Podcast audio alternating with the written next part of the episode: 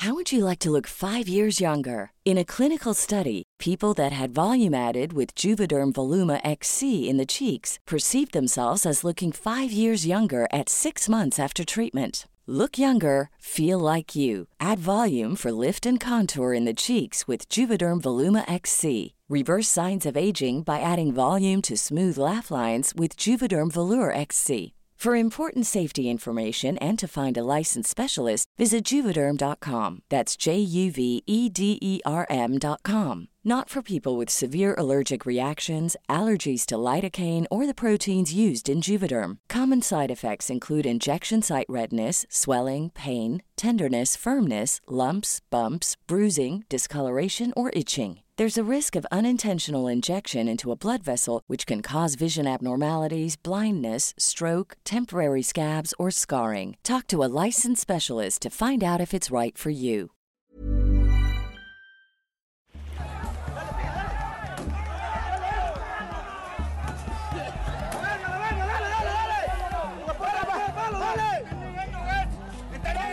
Los refugiados se consideran entre las personas más vulnerables del mundo. Cada año vemos la movilidad forzada de poblaciones enteras.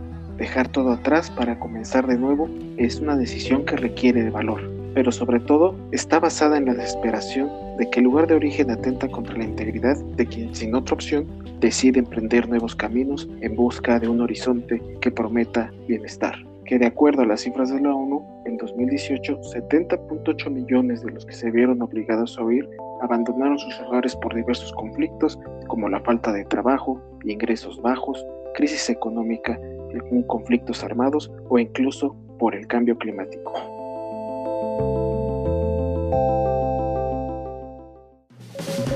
Las claves del mundo. El contexto internacional en Podcast OM.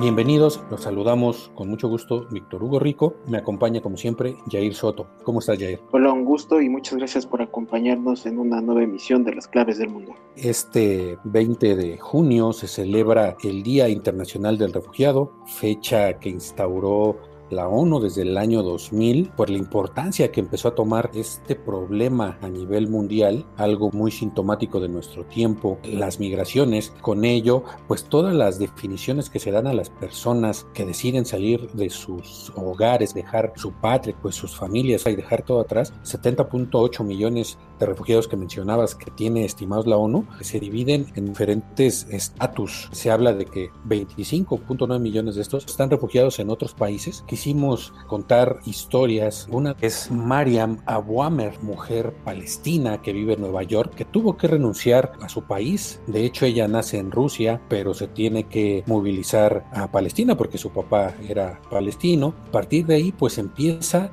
su calvario, que es el calvario que sufren muchas mujeres a nivel mundial en el contexto religioso musulmán. En el caso de Mariam es ser mujer musulmana es una doble carga. En muchos países, la franja de Gaza en particular no es la excepción. Las mujeres se tienen que sobajar y someter al yugo del hombre, pero también por la violencia de las autoridades israelíes hacia esta zona en Palestina, en la franja de Gaza, gobierna Hamas, un grupo político que domina toda la vida de los palestinos, además de, esta triple condición de mujer musulmana y palestina, pues es cantante. Ella nos va a platicar el periplo que se llevó a Mariam a llegar a Nueva York. Canción Eres mi vida. Interpreta Mariam Abuamer.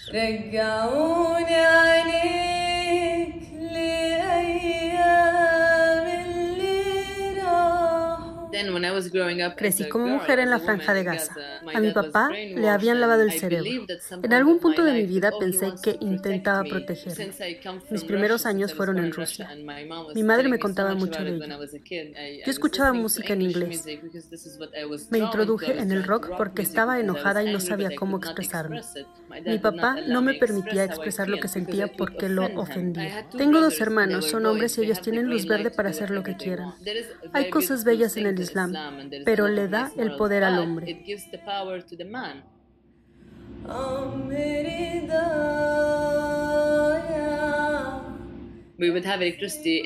Teníamos electricidad por seis horas o menos. Teníamos tiempo para pensar, leer u otra cosa sin aparatos. Como mujer debía quedarme en casa. Yo repetía la canción que estuviera escuchando y aprendí a hablar inglés con las letras. Me preparé para irme en cuanto tuviera 18 años. Estaba motivada. Pedí varias becas y aunque me aceptaron, en mi casa no me dejaron crecer.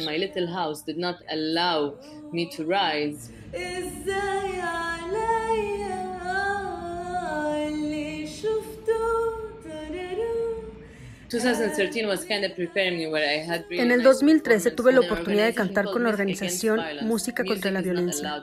No se permite la música en Gaza ni concurrencias. Entienden el poder de la gente cuando se junta, así que nos dividen.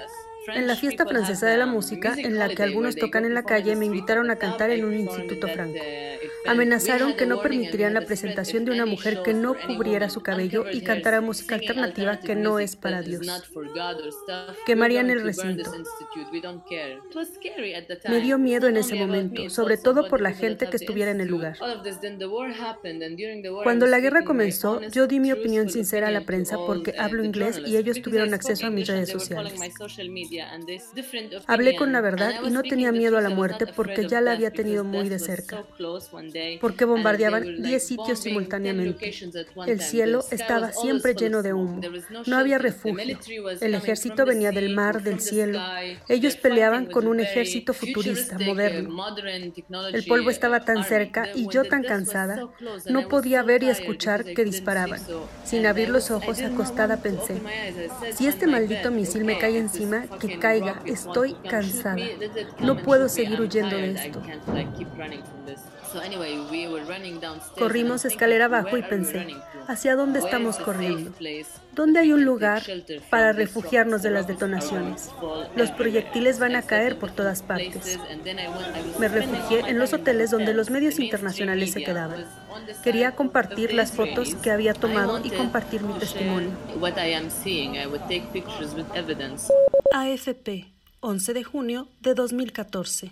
La ofensiva militar israelí de los últimos cuatro días mató ya a un centenar de personas en la franja de Gaza.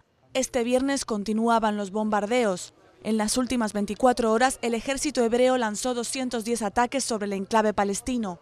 Las bombas han causado 500 heridos, entre ellos numerosas mujeres y niños. En el mismo periodo, Hamas y la yihad islámica lanzaron 530 cohetes y obuses contra Israel. Según el ejército israelí, su sistema antimisiles interceptó 120 proyectiles. BBC News Mundo, 10 de marzo de 2020. El conflicto entre Israel y los palestinos es muy complejo. Durante décadas, esta disputa ha causado decenas de miles de muertos y millones de refugiados, y ha convertido Oriente Medio en un polvorín que está siempre a punto de estallar. Por supuesto, todos los palestinos queríamos salir. Amamos la vida. Pasó algo mágico. Había aplicado a la Universidad de Nueva York, pero me dijeron que debía mejorar mi inglés. El programa al que postulé llevaba a jóvenes palestinos e israelíes para conocerse y hablar luego de estar separados por el territorio. No eres bienvenido en Palestina si estás de acuerdo con hablar con israelíes. Es un problema. Hasta el día de hoy hay gente que me lo reclama. Creo que es importante para nosotros entendernos y hablar entre nosotros. Los palestinos en Gaza no pueden irse. Para el programa eligieron ocho estudiantes, cuatro de Palestina y cuatro de Israel. Me preguntaron si podía cruzar la frontera porque me habían dado la beca. Yo encaraba todo el tiempo que no pertenecía a ese lugar. Siempre cargaba mi mochila con las cosas más importantes, como mi acta de nacimiento y mi pasaporte. Durante la guerra todo está cerrado. No pude ir al banco por mi dinero ni obtener nada para irme. Fui a la frontera y los proyectiles estaban cayendo. Habían bombardeado la caseta de la frontera, no había oficina. Hablé con la gente de Hamas y supliqué. Me decían, regresa, no puedes cruzar la frontera. No tienes visa para Egipto, debes estar bromeando.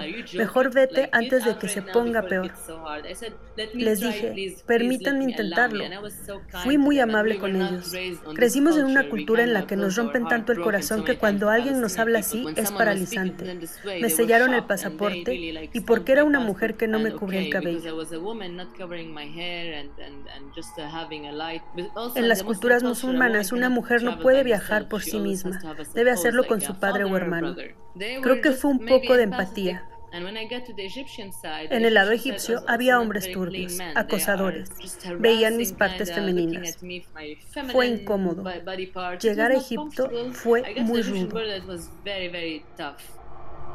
Le insinuaron que debía dar dinero si quería pasar o conseguir documentos falsificados. La hicieron esperar por horas. Argumentó sobre su nacionalidad rusa con su acta de nacimiento. Intentó permanecer tranquila y al final le autorizaron el paso. Amigos de amigos de uno de sus hermanos la ayudaron a cruzar el desierto para llegar a El Cairo, mientras sorteaban los ataques del grupo terrorista ISIS. Atravesaron seis retenes de autoridades egipcias en los que intentaron quitarle el pasaporte e incluso un guardia la inspeccionó inapropiadamente. Durante esos días hubo un cese al fuego en Palestina y miembros de Hamas fueron a buscar a Mariam a su casa. Su padre y hermanos fueron amedrentados, ya que el grupo radical había leído el artículo en el diario francés que la entrevistó, en el que la describen como atea, lo cual niega, pero en esa guerra que involucra religión era una falta muy grave. AFP, 23 de julio de 2014. El ejército israelí y los milicianos de Hamas interrumpieron el miércoles sus combates en varias zonas de la franja de Gaza para facilitar la evacuación de heridos. Pasó un mes antes de que le dieran cita en la embajada americana. Explicó de su admisión a la Universidad de Nueva York. Llegué a Nueva York sin un dólar. Me quedé en los dormitorios de la Universidad de Nueva York en Union Square. Los estudiantes me recibieron. Fueron muy cálidos. Bienvenida, ¿quieres pizza? Me compraban comida. Estaba impactada por conocer israelíes, quienes estaban emocionados de escucharme. Ellos fueron amables y cambiaron mi perspectiva. Cuando se acabó el programa el 20 de diciembre de 2014, se suponía que debía volver a Gaza pero no podía por todo lo que había pasado, así que le pedí ayuda a una organización de derechos humanos. Yo tenía toda la evidencia de que no podía volver, porque tenía miedo de que me pudieran matar.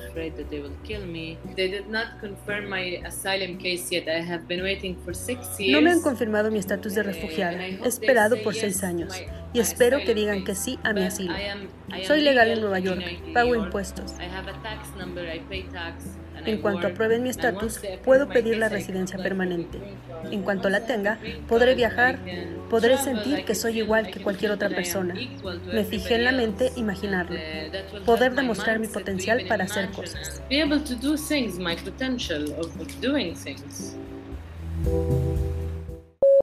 Desafortunadamente los conflictos armados continuaron durante esta pandemia y actualmente la ONU habla de 661 mil personas que tuvieron que dejar sus hogares en 19 países diferentes pese al llamado de un alto al fuego global en el contexto que se está viviendo en este año por el coronavirus. Las Naciones Unidas pues ha exigido a los gobiernos del mundo un mayor apoyo a los desplazados inmigrantes ante esta pandemia hay más de 150 países que han impuesto estas restricciones fronterizas o han impuesto severas restricciones de movimiento en sus naciones e incluso estos mismos cierres están minando los derechos humanos. De esta cifra son 99 estados que no están haciendo ninguna excepción en los casos de personas que solicitan asilo por motivos de persecución. Actualmente los refugiados inmigrantes también están siendo amenazados por el virus. La mayoría vive en condiciones de hacinamiento, pues el distanciamiento social se ha convertido prácticamente en un acto imposible además de que pues no cuentan con acceso a servicios básicos de salud y por si fuera poco estas personas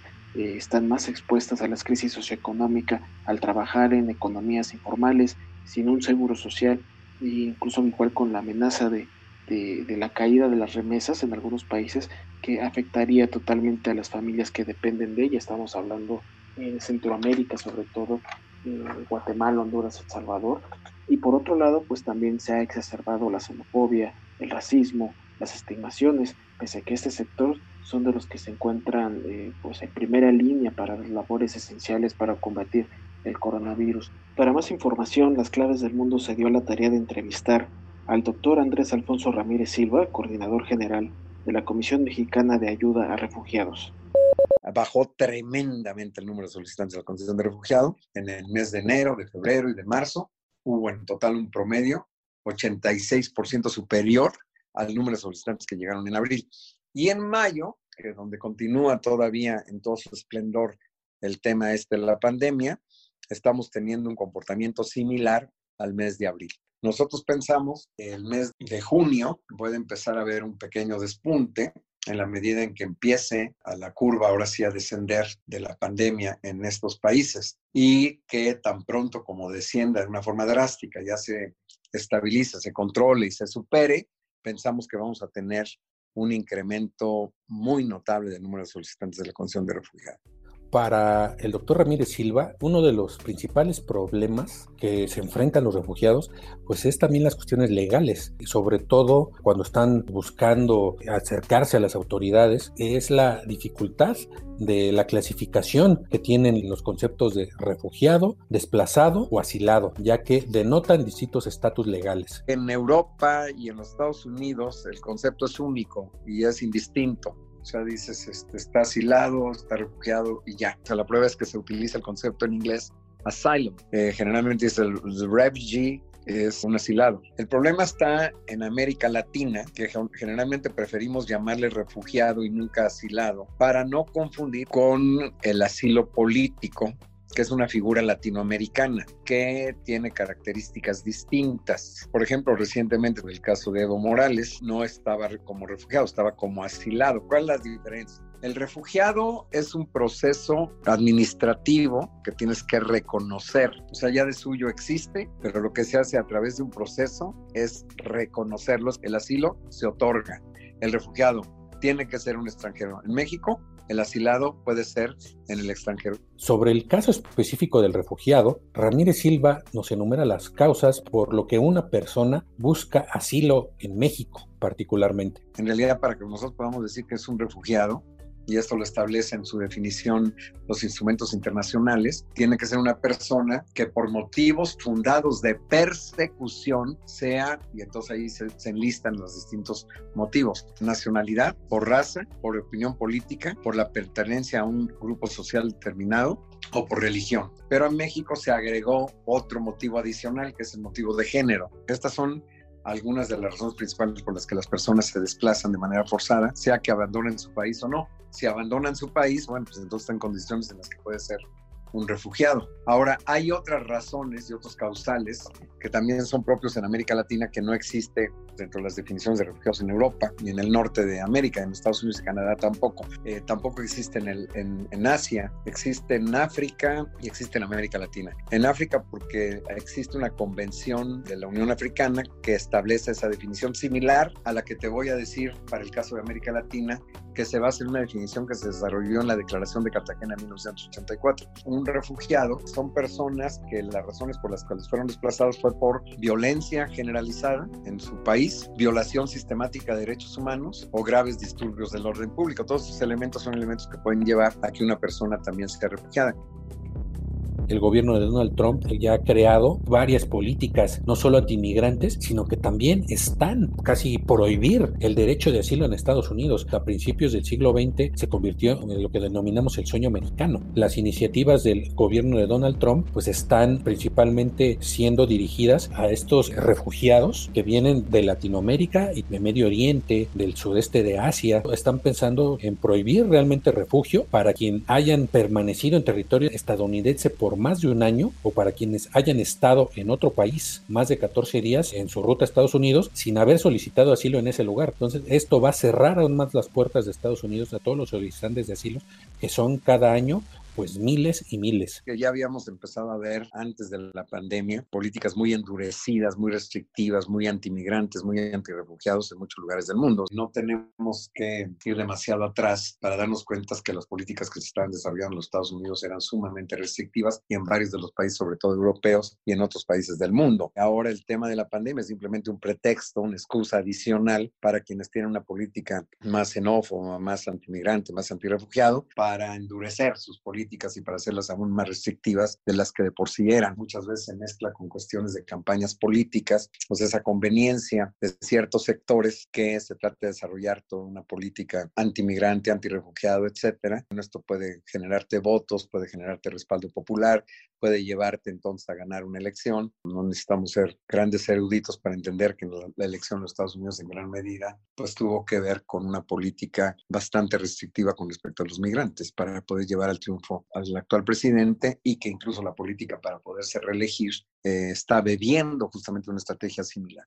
Estamos viviendo actualmente una doble tragedia para todos los millones de gente que decide salir del país. En primera, pues este es un problema ya viejo, pero en segunda, la pandemia que actualmente estamos viendo del coronavirus está agravando esta condición de refugiado en muchas zonas del mundo. Estamos viviendo en Europa una tragedia, particularmente en Grecia, con inmensos campos de refugiados. Desde principios de 2020 hay más de 11 mil migrantes que buscaban llegar a distintas partes de Europa y se tuvieron que quedar ahí varados cuando empezaron las restricciones en Europa, empezaron a cerrar las fronteras, pues se quedaron atrapados. Entonces las autoridades griegas, en los mejores casos, empezaron a darles viviendas a algunas familias y en el peor de los casos, pues crearon grandes campos de refugiados donde actualmente sigue la gente y acaba de extender el gobierno griego el confinamiento para estas personas que ya están pues hartas, que ya no saben qué hacer para salir de ahí y aparte están expuestas a contagiarse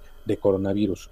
Además, los que tuvieron oportunidad de tener una vivienda para ellos como familia, ya el gobierno griego está empezando a expulsarlos y mandarlos a estos lugares. Esto es uno de los focos de crisis en este tema de los refugiados. Otro es África. Según el Consejo Noruego para los Refugiados, es el lugar de nueve de las diez crisis de desplazados más olvidadas del mundo. Esta clasificación es del año pasado. Por segundo año consecutivo, Camerún encabeza esa lista, eh, sobre todo por la violencia yihadista de Boko Haram, también por la crisis de refugiados que hay en la República Centroafricana, están huyendo hacia otros países como Camerún. Telesur, 19 de febrero de 2020. Avanzamos, hablamos de África. La región del extremo norte de Camerún fue nuevamente atacada por el grupo Boko Haram. Según medios locales, los extremistas atacaron el pueblo de Ousal incendiando instalaciones sanitarias, así como viviendas de pobladores. Según la Oficina de Coordinación de Asuntos Humanitarios de la ONU, los ataques de Boko Haram en la frontera norte de Camerún han dejado cerca de 3.000 muertes y al menos 530.000 desplazados. Alertan además que en las últimas semanas el grupo terrorista multiplicó sus incursiones en las poblaciones de Mandusa, Oudal, Kouba y Itere.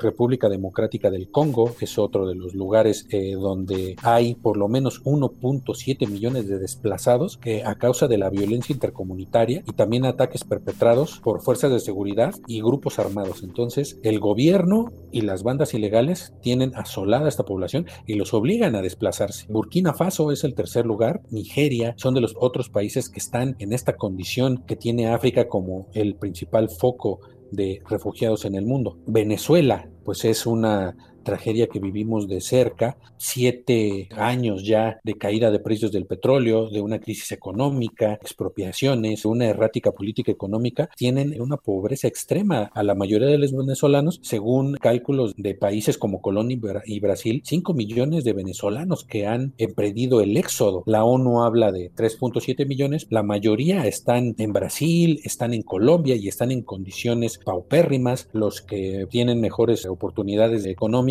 se han ido a Europa, se han ido a España, a Miami, algunos a México, pero la mayoría pues tienen que cruzar a pie las fronteras. Algunos se aventuran como migrantes hasta México, pues por la selva del Darién en Panamá, que es una de las selvas más peligrosas del mundo para los migrantes. Noticias Caracol, 9 de agosto de 2018. El drama de los venezolanos errantes no para. El proceso migratorio en la frontera con Colombia cada vez se incrementa más, generando familias divididas. Hay decenas de venezolanos que tienen rutas definidas, pero hay muchos que parten desde los puentes a buscar oportunidades en otras ciudades sin rumbo fijo. Rebeca Reña, ciudadana venezolana. Luchando por el destino que vamos, vamos a Perú, por un futuro bien, porque allá en Venezuela no hay nada. Mis hijas a veces se me acuestan sin comer no me gusta pues porque ellos, ellas a veces me piden comida y no, no tengo cómo darle. Jimmy Rojas, ciudadano venezolano. Ya estamos en verdad cansados de eso. preferimos pasar hambre en otro país que quedarnos a morir en Venezuela. En el caso de Siria, 11 años de una guerra sangrienta y ahora agravada por la pandemia del coronavirus que está causando una terrible crisis económica, obligando también a millones de sirios a dejar estas zonas de conflicto asoladas por yihadistas, por bombardeos de la aviación del gobierno de Bashar al-Assad y de Rusia, ahora también por Turquía que acaba de entrar a la guerra en Siria y que está desplazando a miles y miles de personas de los principales focos de violencia. Por ejemplo, en Europa, la cuestión de haber cerrado las fronteras, el número de solicitantes de asilo eh, cayó un 87% en abril, es lo que está diciendo la Oficina Europea de apoyo al asilado, pero se piensa que cuando se empiecen a abrir las fronteras, que va a haber una, una migración masiva, pues va a ser muy difícil que estos países europeos lo acepten. Otro conflicto importante, que es el conflicto de Yemen, la crisis humanitaria más grande del mundo, según la ONU. El 2015, cuando una coalición militar liderada por Arabia Saudita se enfrenta a los rebeldes hutíes que buscan destornar al gobierno apoyado por las potencias de Oriente Medio, del Golfo Pérsico. Esto crea una crisis de desplazados donde hay millones de gentes en peligro de hambruna. Otra de las crisis humanitarias es la de los rohingyas en Bangladesh, un grupo étnico musulmán en Bangladesh, en Myanmar o Birmania están considerados apátridas. Esa zona es mayoritariamente de budistas. Los rohingyas, pues podríamos decir que son los gitanos de Europa, pero en Asia. Esta gente que nadie quiere porque su religión pues no es compatible con la de la mayoría, ha creado una crisis de refugiados terrible. En Bangladesh, donde fueron acogidos en unos gigantescos campos de refugiados, se habla de más de un millón de rohingyas que están viviendo en situación de extrema pobreza.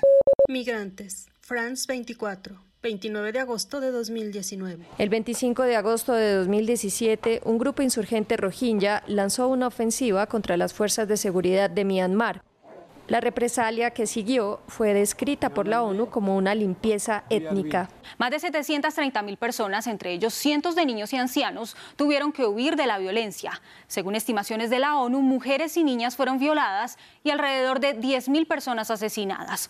Hoy en día, el mayor campo de refugiados del mundo, ubicado en Cox's Bazar, los acoge. A diario reciben una ración de comida de las agencias de cooperación y aunque no es suficiente, los refugiados rohingya prefieren una vida con dificultades en Bangladesh al asedio en su Myanmar natal. Y así las historias que se van hilando en los miles y miles de kilómetros recorridos por quienes huyen de su país son infinitas y algunas se han perdido en el mar voraz que ha ahogado los sueños o en los desiertos donde se secaron las sonrisas. Algunos logran su fin, llegan a una nación en la que pueden pedir calidad de refugiado, pero se han encontrado con sorpresas como permanecer en una espera sin fecha fija de cuándo tendrán una solución. Este es el drama de los refugiados en el mundo y es precisamente por lo que el 20 de junio es un recordatorio de que todos somos partes de esta tragedia, como seres humanos, como ciudadanos, como parte de un país como el nuestro, donde también hay desplazamiento interno, todos tenemos responsabilidad en encontrar estas, en una solución individualmente, presionando al gobierno por una mejor calidad de vida para nosotros mismos. Nunca vamos a saber en qué momento podemos caer en esta condición. Es una situación precaria que vive la humanidad económica, políticamente, de cuestión de inseguridad y de violencia y pues estar en este infinito camino que recorren los refugiados. Así terminamos este episodio de las claves del mundo. Me despido de todos. Muchas gracias. Muchas gracias, Jair. Muchas gracias a ti, Víctor. Y como cada semana, pues les invitamos a que nos sigan en las claves del mundo a través de nuestras plataformas de podcast principales como Spotify, Google Podcast, Apple Podcast. Ahí nos publican todos los lunes y les vamos a recomendar aderezo, un estilo de vida lleno de placeres al comer. Los invitamos a que se suscriban y ponemos a su disposición nuestros canales de comunicación en nuestra cuenta de Twitter arroba podcastom y nuestro correo electrónico podcast arroba om.com.mx para que nos escriban todas sus opiniones, sus críticas, sugerencias y como cada semana agradecemos la producción de Mitzi Hernández. Nos escuchamos la próxima semana con más temas.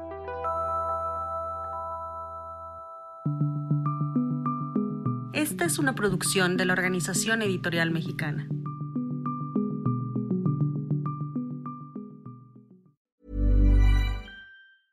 Hey, folks, I'm Mark Marin from the WTF Podcast, and this episode is brought to you by Kleenex Ultra Soft Tissues, your ally to help tackle your allergy symptoms this season. I love the change of seasons, but nobody loves pollen and all those other things floating in the air that make you sneeze during this nice weather. Kleenex Ultra Soft Tissues are hypoallergenic and allergist approved, so fight back against watery eyes and runny noses without worrying about irritating your skin. For this allergy season, grab Kleenex and face allergies head on.